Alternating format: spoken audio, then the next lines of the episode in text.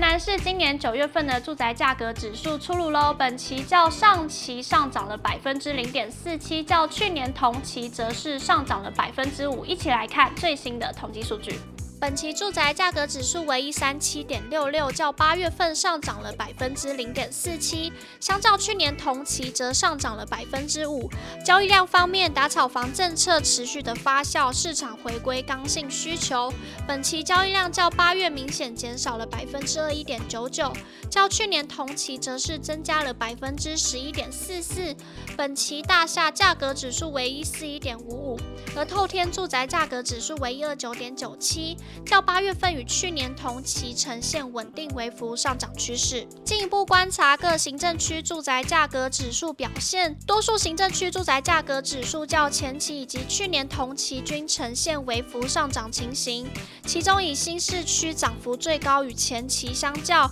上涨了百分之一点零九，其次为永康区与安南区分别微幅上涨了百分之一点零五与百分之零点七。现今的建商推案多以小平数为主，甚至有为了要多增加一点空间而拿掉阳台。近期就有网友在网络上发文表示，弟弟夫妻为了要留不留阳台这个问题而闹起了别扭。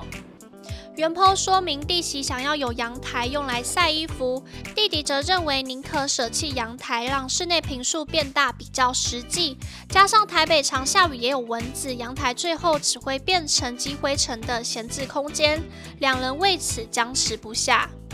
对此，设计师表示，若是为了空间需求而舍弃阳台，大可不必。朵卡设计艺术总监邱柏洲在脸书上指出，过去很多买了房子，总想着要把阳台外推，虽是违建，但因为有很多护士这样举报，可能也拆不了。他认为，若实际空间大于居住需求，其实大可不必外推。尤其十五年以上旧房子的室外防水层多已经老化，阳台是室内外的缓冲，避免了室内立即被雨泼到，室内的木地板也比较有保护。邱伯洲表示，有阳台格局的好处包含防水与落尘，防止直接日晒，调节温度的功能。这样热活的设计比无谓的收纳好得太多了。再加上近几年环保意识抬头，恢复阳台的人越来越多，甚至还有内推铝窗扩大阳台。夏天只要将窗户打开，前后通风，不用开冷气也可以很凉快。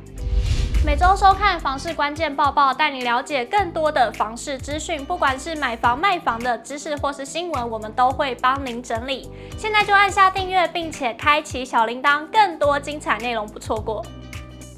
以上就是今天的节目内容，我们下次见。